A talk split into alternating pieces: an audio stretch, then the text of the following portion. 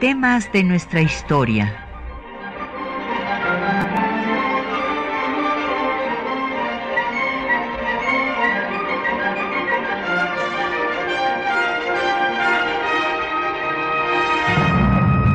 Un espacio que difunde el conocimiento del pasado para comprender nuestro presente. Programa a cargo de la maestra Patricia Galeana.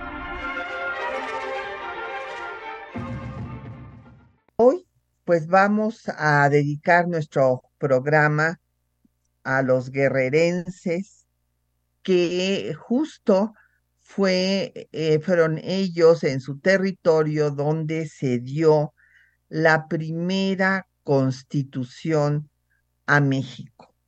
El eh, decreto constitucional para la libertad de la América Mexicana, promulgada un 22 de octubre de 1814, hace 209 años.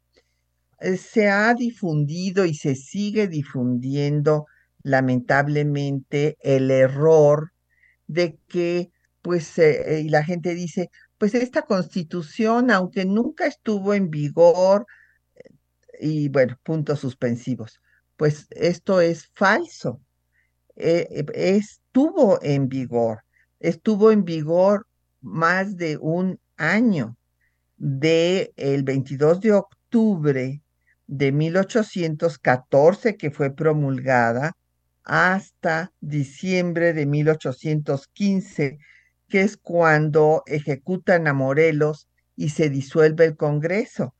Pero se eligió, se promulgó la constitución, se eligió al ejecutivo colegiado, único ejecutivo colegiado en la historia de México. También, desde luego, estaba constituido el Congreso, el Supremo Congreso, que tenía preeminencia sobre el legislativo y el judicial y se estableció el eh, Poder Judicial en el Tribunal Supremo Enario de Rosales, actual estado de Michoacán.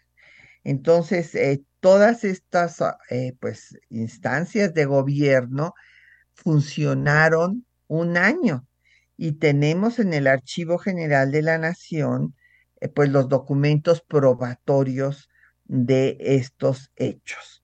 Así es que ojalá que ya dejen de repetir este error de que, pues sí, una constitución muy importante, lástima que nunca estuvo en vigor. Pues una constitución impresionante, hecha en plena guerra insurgente, con 242 artículos, perfectamente bien estructurada, con su parte de principios y su parte de organización del gobierno, eh, por, hecha por un puñado de legisladores, 19 eh, diputados constituyentes eh, que prácticamente no sesionaron más que cuatro meses y que estuvieron perseguidos por el ejército realista y lograron hacer esta constitución como las más avanzadas del mundo, según como veremos el día de hoy.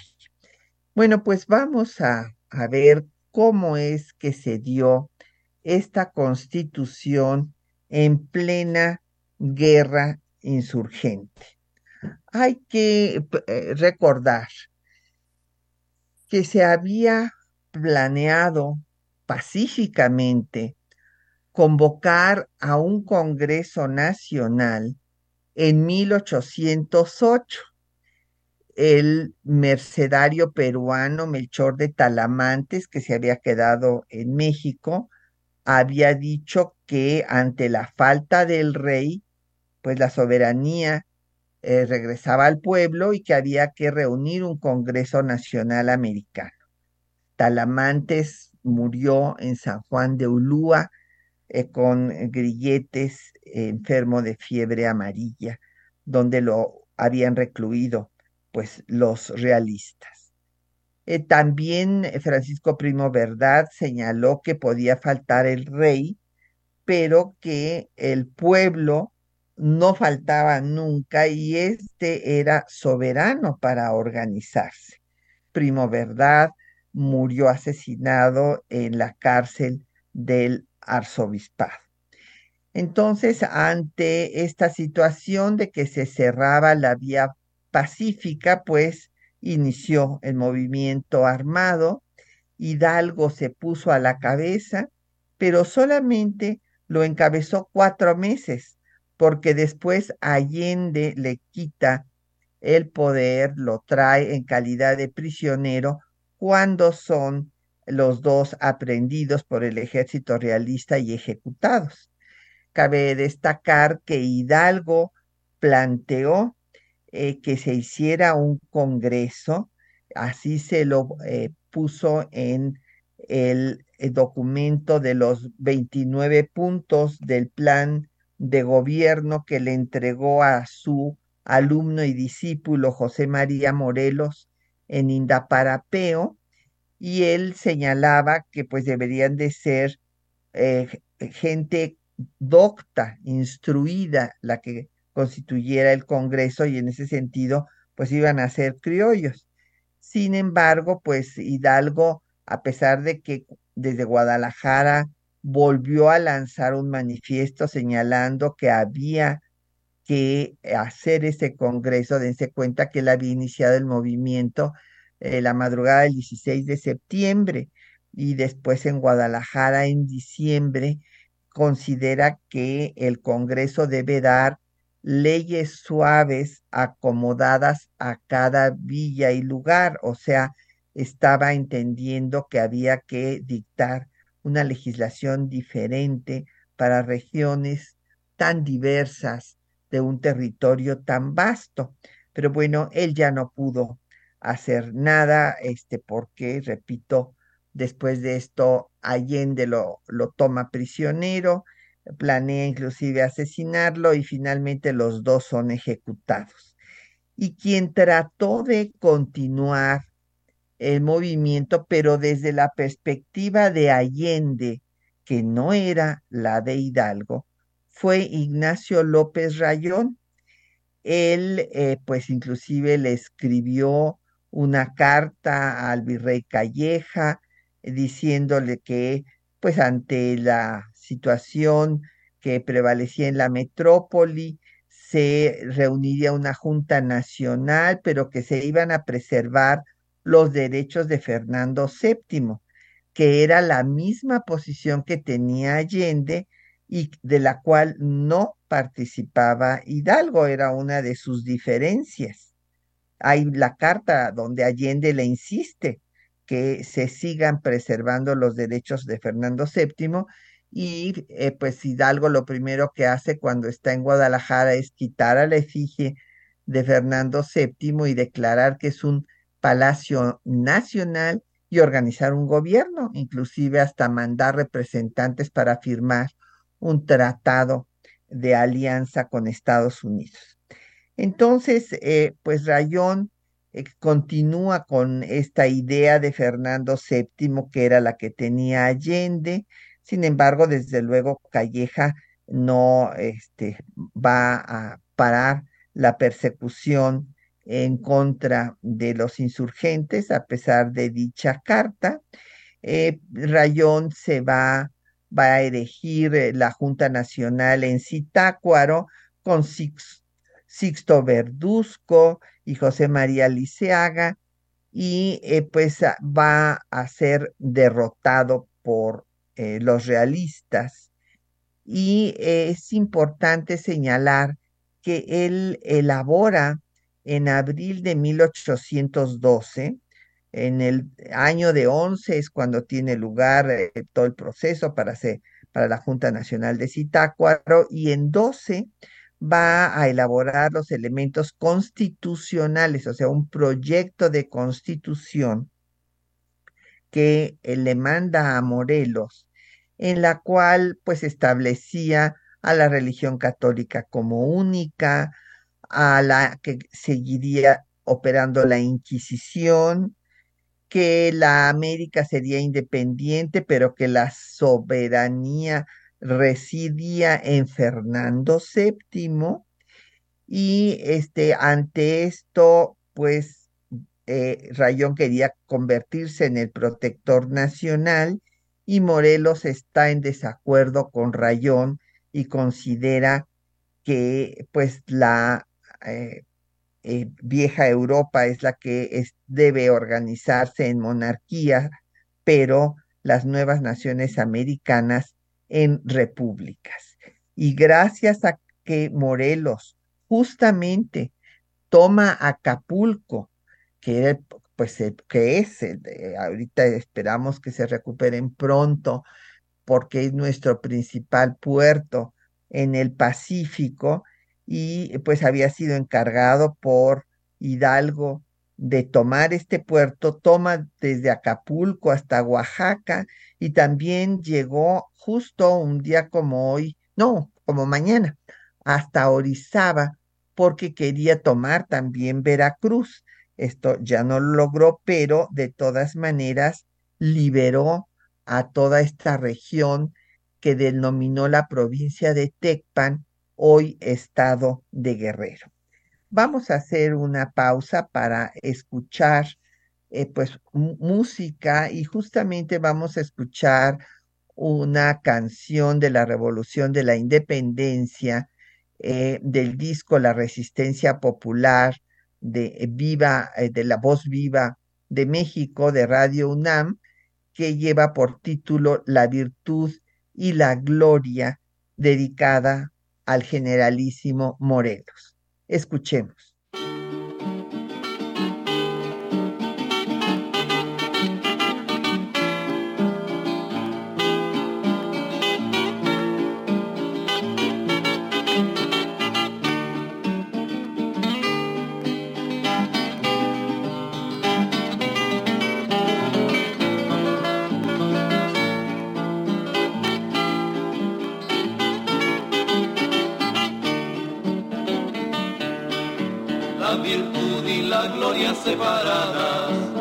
Andaban en el mundo desvalidas, viendo sus santas aras profanadas y sus adoraciones mal fingidas, viendo sus santas aras profanadas y sus adoraciones mal fingidas, juntaronse y sus almas inflamadas, esta sentencia dicen decididas,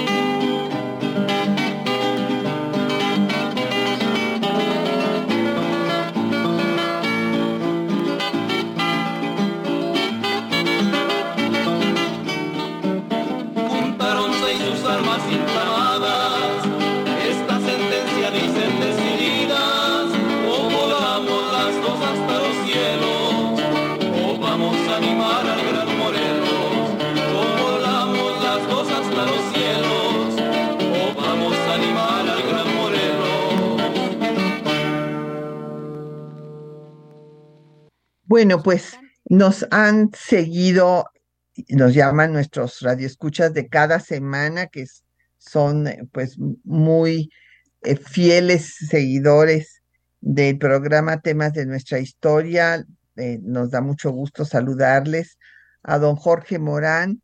Pues don Jorge Morán precisamente a partir de la creación de la provincia de Tecpan, pues va a ser una ah, provincia, porque así se llamaban inclusive en los documentos de la Constitución de 14, se habla de provincias, una provincia independiente que después se va a convertir en el estado de Guerrero.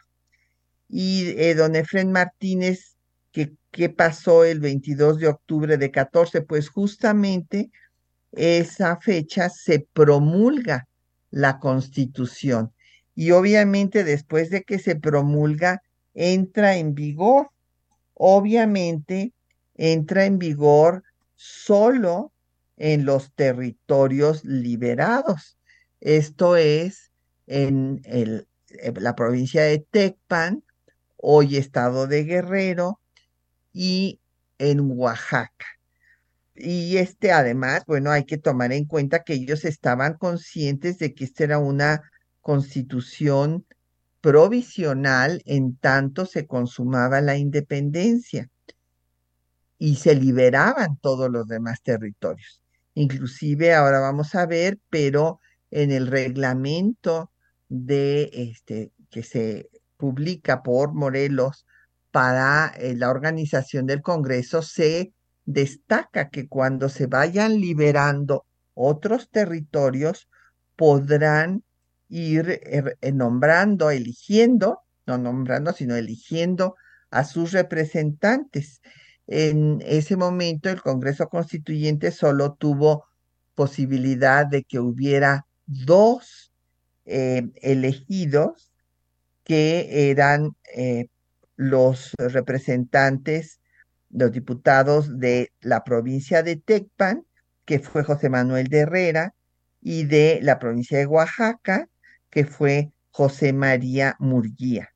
Y de las otras 15 provincias, porque en la Constitución se establece que hay 17 provincias, las otras 15 se van a nombrar representantes y eh, pues estos van a ser eh, personajes como José María Lisiaga, que representará a Guanajuato, eh, Carlos María de Bustamante a la provincia de México, Ignacio López Rayón a Guadalajara, el propio José María Morelos al Nuevo Reino de León, Andrés Quintana Roo a Yucatán, José María Cos a Zacatecas y los otros diputados pues a Coahuila, Durango, Puebla, Querétaro, San Luis Potosí, Valladolid y Veracruz.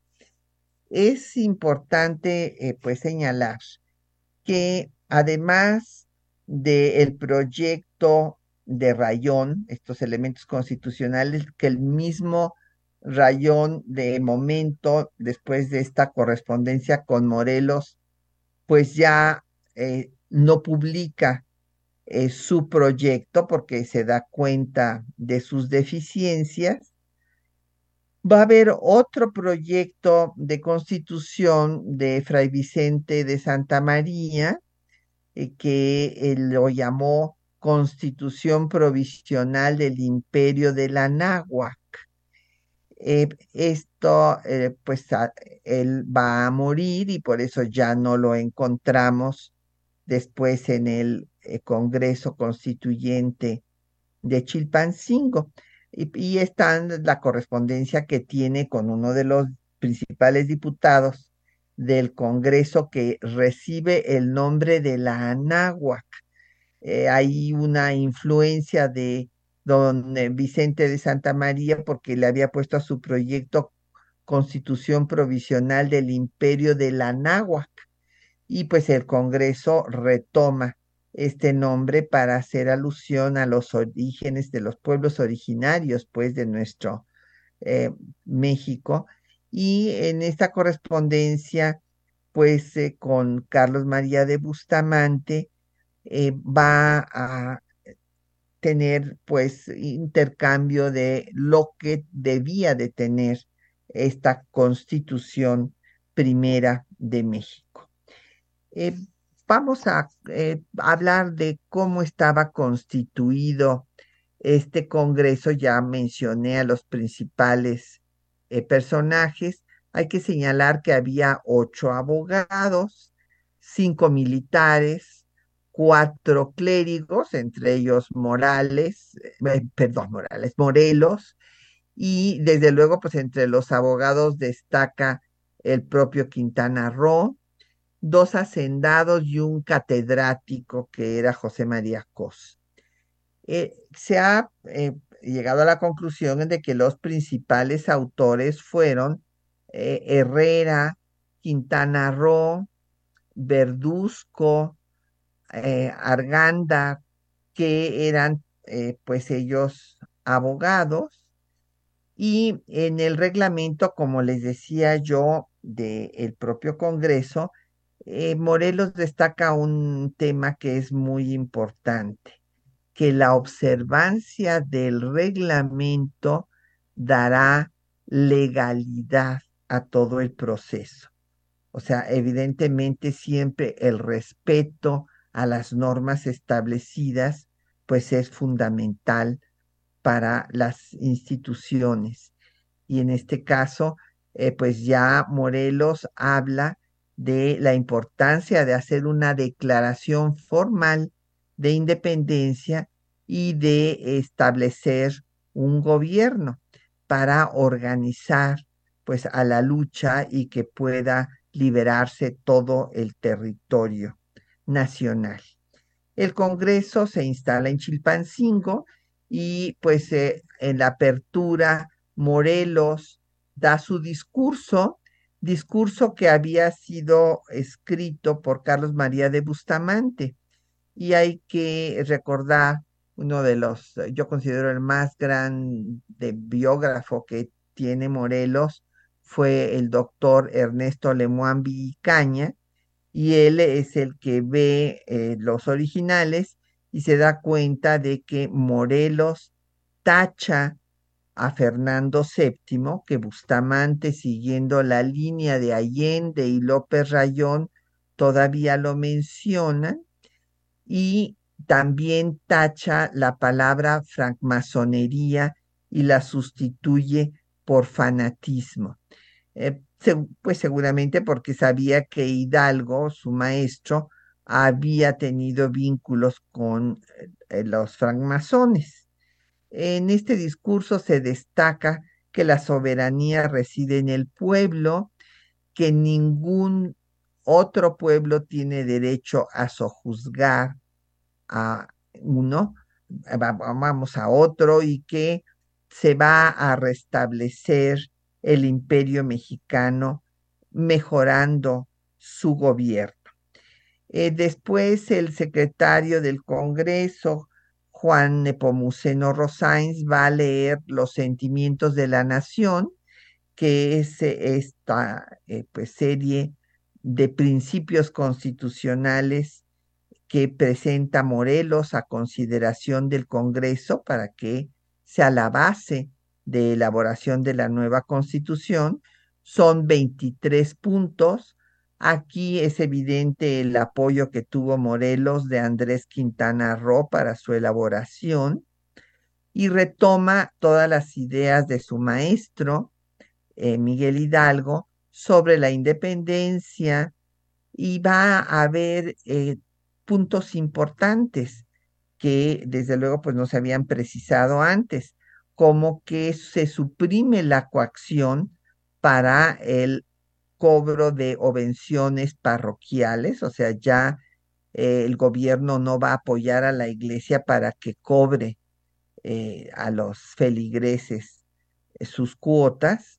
destaca el principio de soberanía del pueblo y propone un ejecutivo colegiado esto es muy importante porque aquí, pues justo el doctor Fixamudio nos hace ver que la mayor influencia que tuvieron estos constituyentes fue, fueron las constituciones francesas, en particular eh, la del directorio, que justamente para evitar un régimen absolutista establece un ejecutivo colegiado o sea, formado por tres titulares y dos suplentes.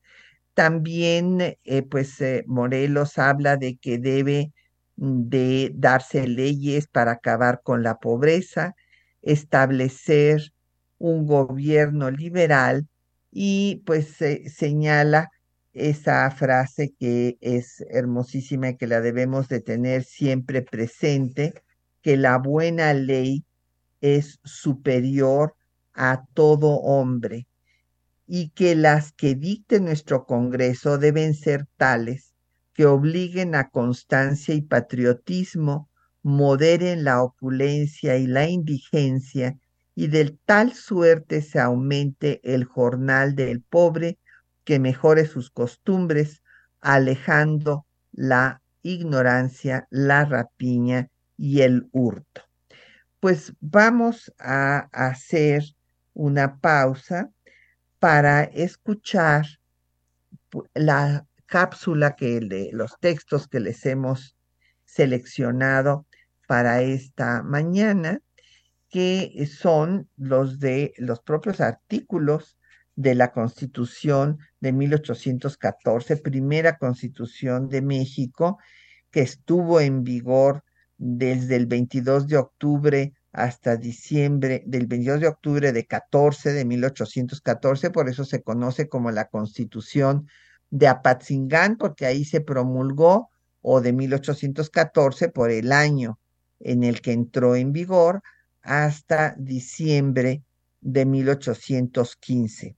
Ahí van ustedes a ver la, eh, pues, el, cómo se toman estas ideas que nos eh, demuestra el doctor Fixamudio de los textos franceses, y no solo de la constitución del directorio, sino de la ilustración, la división de poderes de Montesquieu, ¿verdad?, en ejecutivo, legislativo y judicial, pero cabe destacar que con la preeminencia del legislativo sobre los otros dos poderes es una eh, característica que solamente va a tener la Constitución de 14 y después la Constitución liberal de 1857.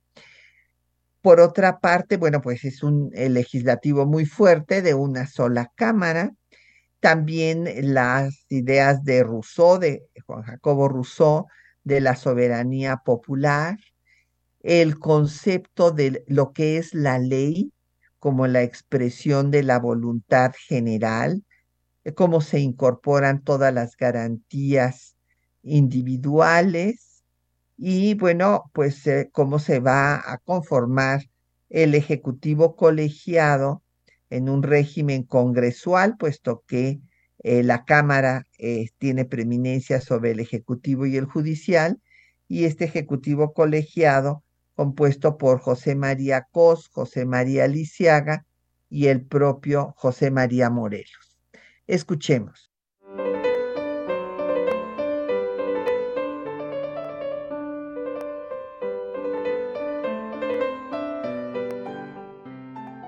El decreto constitucional para la libertad de la América Mexicana, primera constitución de México, se proclamó en plena guerra de independencia en 1814. Es conocida como la Constitución de Apatzingán por haberse promulgado en esta ciudad.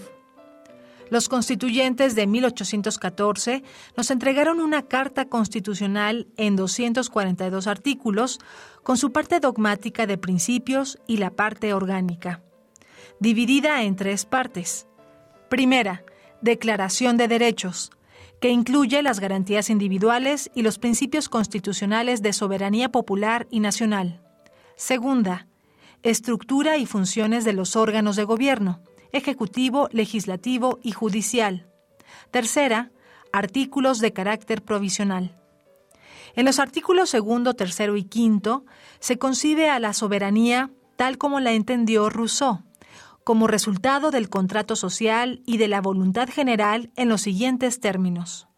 Artículo segundo la facultad de dictar leyes y de establecer la forma de gobierno que más convenga a los intereses de la sociedad constituye la soberanía. Artículo tercero. Esta es por su naturaleza imprescriptible, inenajenable e indivisible. Artículo cuarto. El gobierno no se instituye para honra o interés particular de ninguna familia, de ningún hombre ni clase de hombres. Artículo quinto. La soberanía reside originariamente en el pueblo y su ejercicio en la representación nacional, compuesta de diputados elegidos por los ciudadanos bajo la forma que prescriba la Constitución. En cuanto a la ley, la Constitución señala... Artículo 18. La ley es la expresión de la voluntad general en orden a la felicidad común. Esta expresión se enuncia por los actos emanados de la representación nacional. Artículo 19. La ley debe ser igual para todos, pues su objeto no es otro que arreglar el modo con que los ciudadanos deben conducirse en las ocasiones en que la razón exija que se guíen por esta regla común. El capítulo quinto estableció las garantías individuales. La felicidad del pueblo y de cada uno de los ciudadanos consiste en el goce de la igualdad, seguridad, propiedad y libertad. La íntegra conservación de estos derechos es el objeto de la institución de los gobiernos y el único fin de las asociaciones políticas. La Constitución de Apatzingán estableció un régimen republicano congresual con una sola Cámara, el Supremo Congreso Mexicano. El poder legislativo tenía preeminencia sobre el ejecutivo y el judicial. Artículo 44. Permanecerá el cuerpo representativo de la soberanía del pueblo con el nombre de Supremo Congreso Mexicano. Se crearán además dos corporaciones, una con el título de Supremo Gobierno y la otra con el de Supremo Tribunal de Justicia. Artículo 48. El Supremo Congreso se compondrá de diputados elegidos uno por cada provincia e iguales todos en autoridad.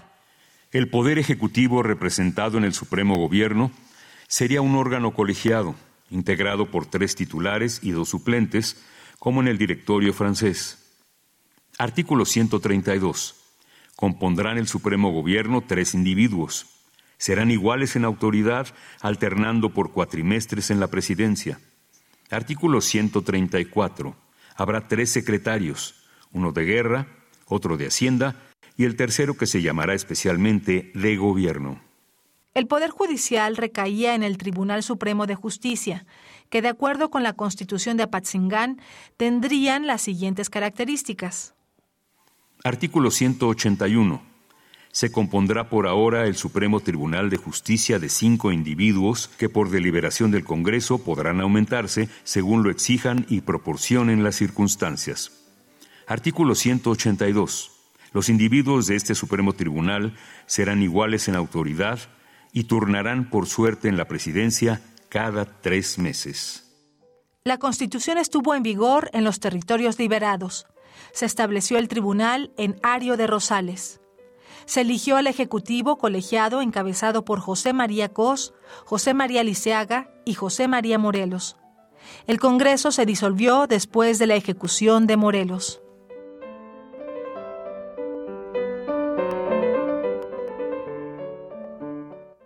Bueno, pues eh, ya escucharon aquí ustedes los textos de esta constitución, que fue la primera que que tuvo México y que, repito, tuvo vigencia de un año, dos meses. Y eh, pues nos han llegado preguntas de Radio Escuchas. Don Joaquín Cruz nos dice que si hay una crónica de los debates de este constituyente, así como tenemos la crónica de Sarco de los debates de la constitución de 57. No, don Joaquín, imagínese, solamente estuvieron cuatro meses reunidos en Chilpancingo.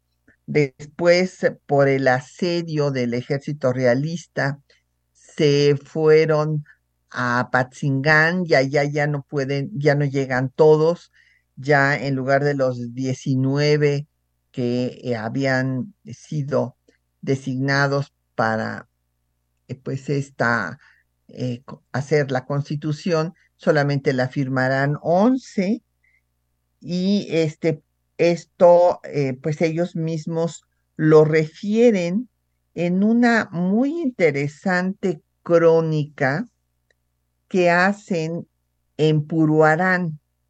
Esta crónica de Puruarán pues refiere eh, toda la historia, digamos, de cómo se habían dado los sucesos.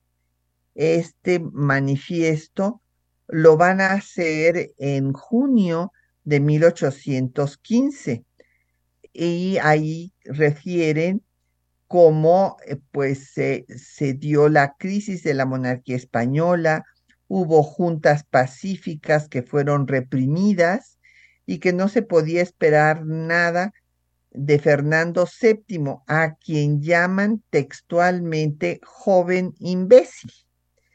Esta, eh, este manifiesto de Puro Arán, que le recomiendo leer, eh, repito, es de junio 28 de 1815. ahí destacan que pues se, dieron a la tarea de organizar un gobierno libre y republicano. Eh, también nos eh, llamó eh, Citlali Leiva, que nos dice que en qué consistía el Ejecutivo colegiado. Citlali es la misma posición que se toma en el directorio en el periodo de la Revolución Francesa, de que para evitar un nuevo régimen absolutista, no sea uno solo el jefe del Ejecutivo, sino que sean tres. Entonces son tres eh, miembros que además se van a estar turnando la dirección de el gobierno, vamos, eh, son tres, es un cuerpo colegiado, pues, pero eh, va a ser uno presidente eh, pues por un, cuatro meses, después es el otro y así sucesivamente, y también se iban a estar renovando por sorteo. O sea, todo esto con el fin de que no se concentrara el poder y que eh, pues hubiera un régimen de división de poderes republicano. Eh, después, don Mateo Domínguez nos dice que cuáles son los constituyentes más destacados. Pues eh, Andrés Quintana Roo, eh, Carlos María de Bustamante, José María Liceaga, Cos, pues ellos son los que se consideran que tuvieron mayor influencia en la redacción del documento, eh, básicamente los abogados. Y eh, nos pregunta don Sergio Ojeda que en qué, cómo, podemos afirmar su vigencia. Pues, don Sergio, porque se promulga el 22 de octubre y se constituyen los tres poderes y operan más de un año. O sea, el Supremo Congreso, el Poder Ejecutivo colegiado con los tres titulares que acabo de mencionar y eh, también se establece el Poder Judicial en Ario de Rosales, el Tribunal Superior eh, de Justicia. Entonces, pues si está operando durante un año en los territorios liberados y si tenemos la documentación probatoria que está en el Archivo General de la Nación, pues esta es la prueba de su vigencia.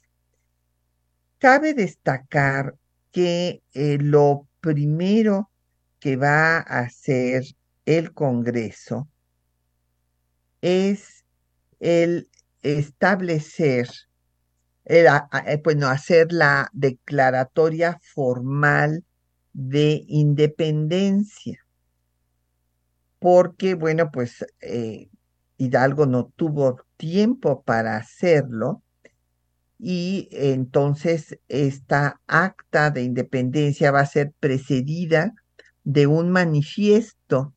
En el manifiesto, los eh, constituyentes eh, declaran que pues, eh, los españoles habían sido unos conquistadores crueles que se fueron convocados para las cortes en Cádiz, pero que ahí se continuaba con la esclavitud y además se establecía la inferioridad de los nacidos en América respecto a los peninsulares.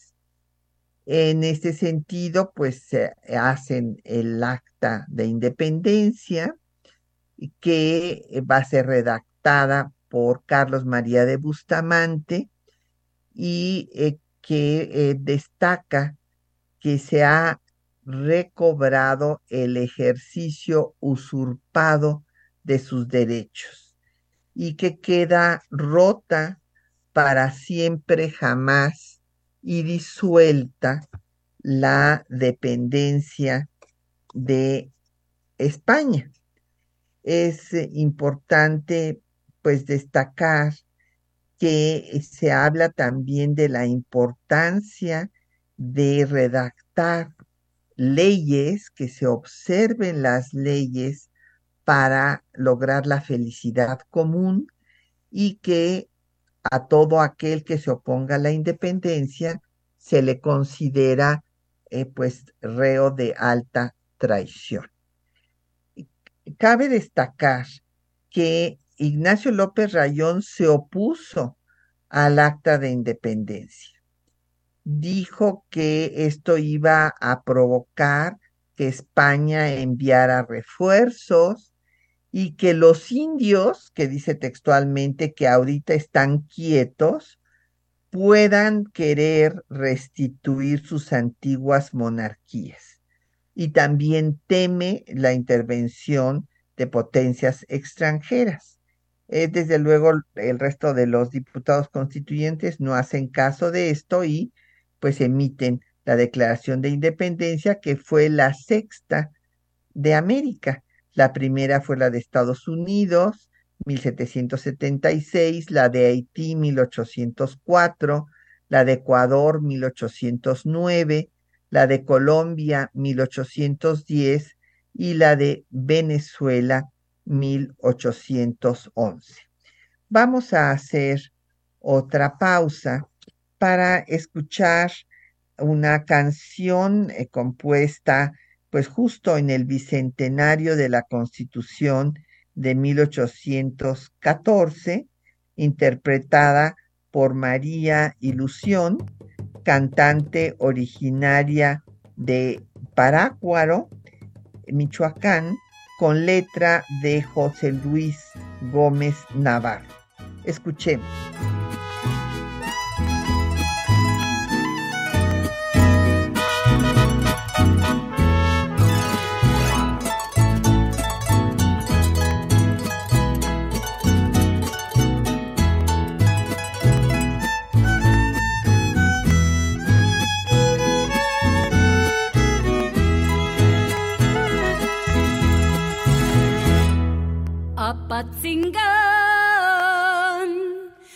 tierra mía, ya llegué con mi canción a compartir mi alegría por la gran constitución, a compartir mi alegría por la gran constitución, aquel 22 de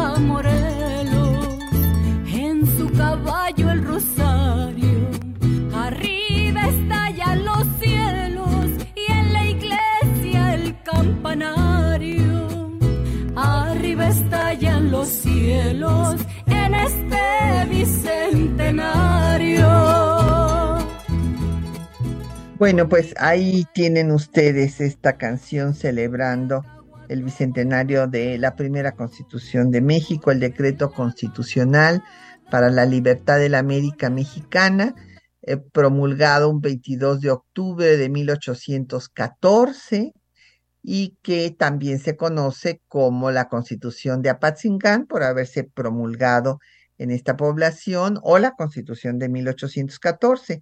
Doña Emma Domínguez nos pregunta que si la constitución de 1824, que va a ser la constitución de la primera República Federal, con, ya eh, consumada la independencia después de la caída del efímero imperio de Iturbide, que si esta constitución retomó eh, algo de la constitución de 14.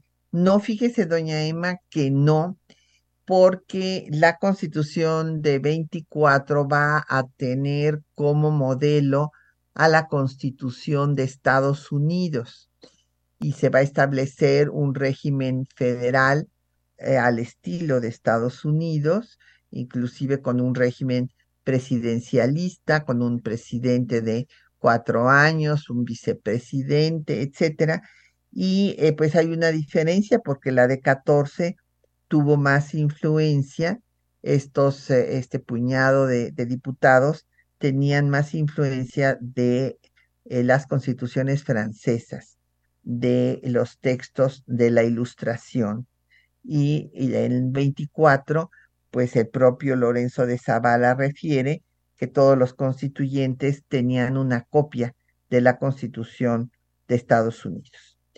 Bueno, pues eh, ya mencionamos eh, cómo se hizo el, el, acta de independencia a pesar de las eh, objeciones de Rayón que fueron ignoradas y pues cómo se traslada a Patzingán el Congreso por la persecución eh, pues de Calleja en su contra y como decíamos la gran influencia que tiene la ilustración en las constituciones francesas, en particular la del directorio, y desde luego se toma la organización que se había hecho para mandar a los eh, eh, diputados a Cádiz como pues simplemente una organización del territorio para el proceso electoral.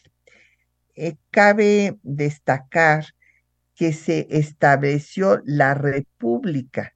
Entonces, eh, pues lo del imperio fue una regresión, eh, pues que vuelve a plantear pues a la monarquía y esta dicotomía México monarquía o república se va a resolver hasta el triunfo de la República Juarista en 1867, porque es el fracaso de la monarquía eh, con Iturbide se considera que se debe a su improvisación y que hay que traer a un monarca de verdad de Europa y además este, estar aliado con las monarquías europeas para no desaparecer a manos de Estados Unidos sobre todo después de la guerra de conquista territorial, donde el vecino del norte le quitó al país más de la mitad de su territorio. Eh, volviendo a la constitución de 14, eh, como decía yo, establece un sistema congresual de una sola cámara que es, es eh, un, tiene una mayor autoridad, una autoridad sobre el legislativo, perdón, sobre el ejecutivo y el judicial. Esto solamente se va a retomar en la Constitución de 1857 y el Ejecutivo eh, quedó constituido por José María Liceaga, eh, José María Morelos, Cos, y bueno, eh, van a colaborar, como ya dije, en la elaboración de la Constitución muy destacadamente Quintana Roo, Bustamante y los otros abogados. En el manifiesto de la eh, proclamación de esta constitución se destaca que por primera vez eh, pues se tiene la libertad para elegir a representantes para el Congreso, que trabajaron día y noche eh, para lograr la felicidad de la nación y que se respetan todos los derechos, o sea, todas las garantías individuales de igualdad jurídica, eh, seguridad, propiedad. También eh, cabe destacar que se va a organizar el territorio en 17 provincias, México, Puebla, Tlaxcala, Veracruz, Yucatán, Oaxaca, Tecpan, Michoacán, Querétaro, Guadalajara, Guanajuato, Potosí, San Luis Potosí, Zacatecas, Durango, Sonora, Coahuila y el nuevo Reino de León. Tiene su eh, capítulo completo de eh, garantías de individuales, como había yo mencionado, y también eh, pues la organización en la parte orgánica señala cómo va a funcionar el Ejecutivo y el Judicial. El Poder Judicial que se estableció en Ario de Rosales estuvo compuesto por cinco individuos designados por el Congreso y que eh, se ah, iban a renovar cada tres años.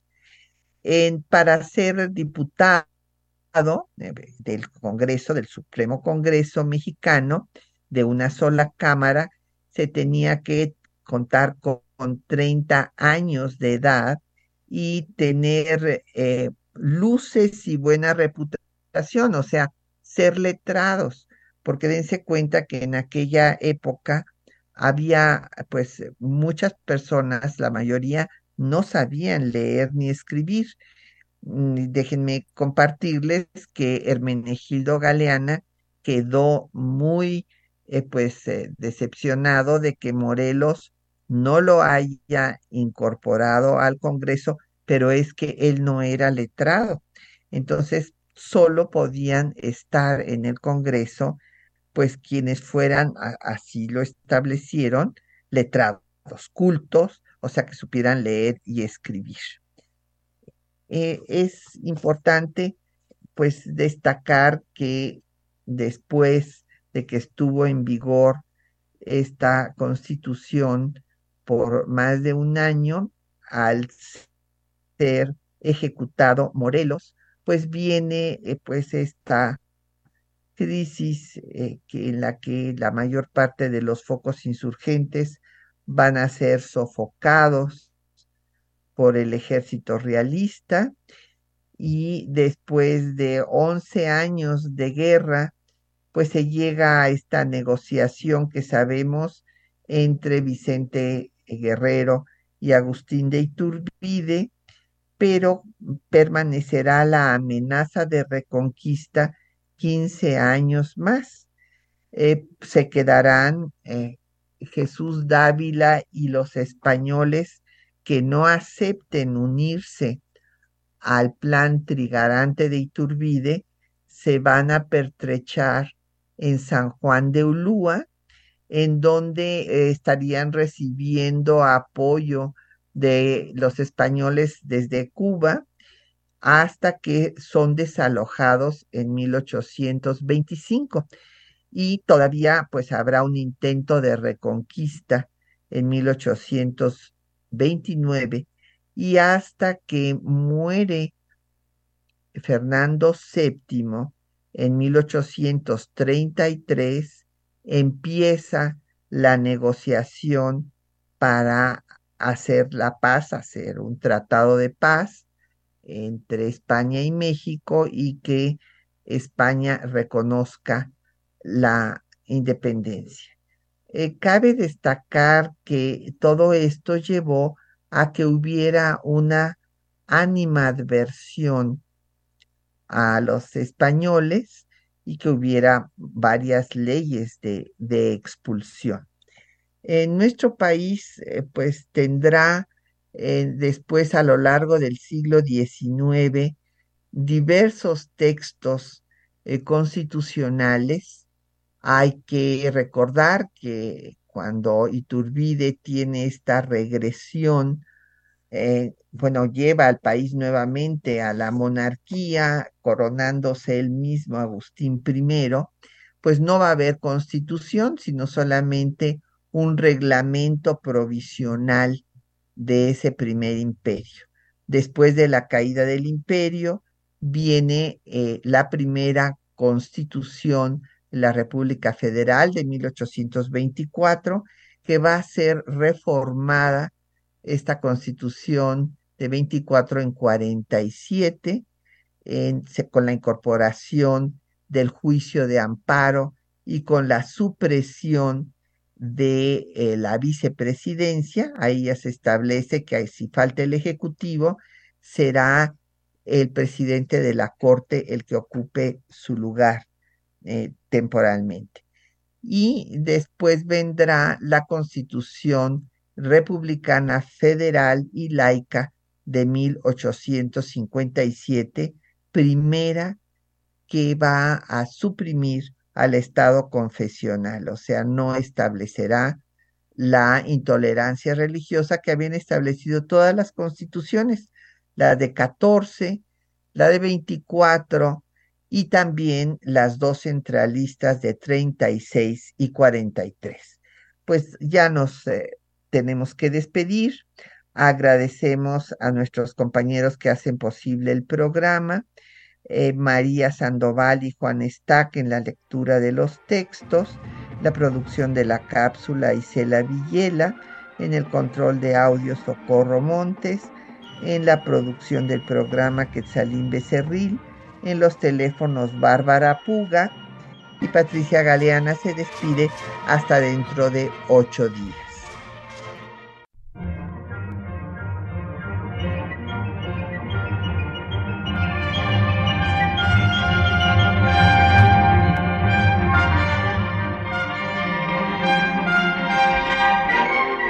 Temas de nuestra historia.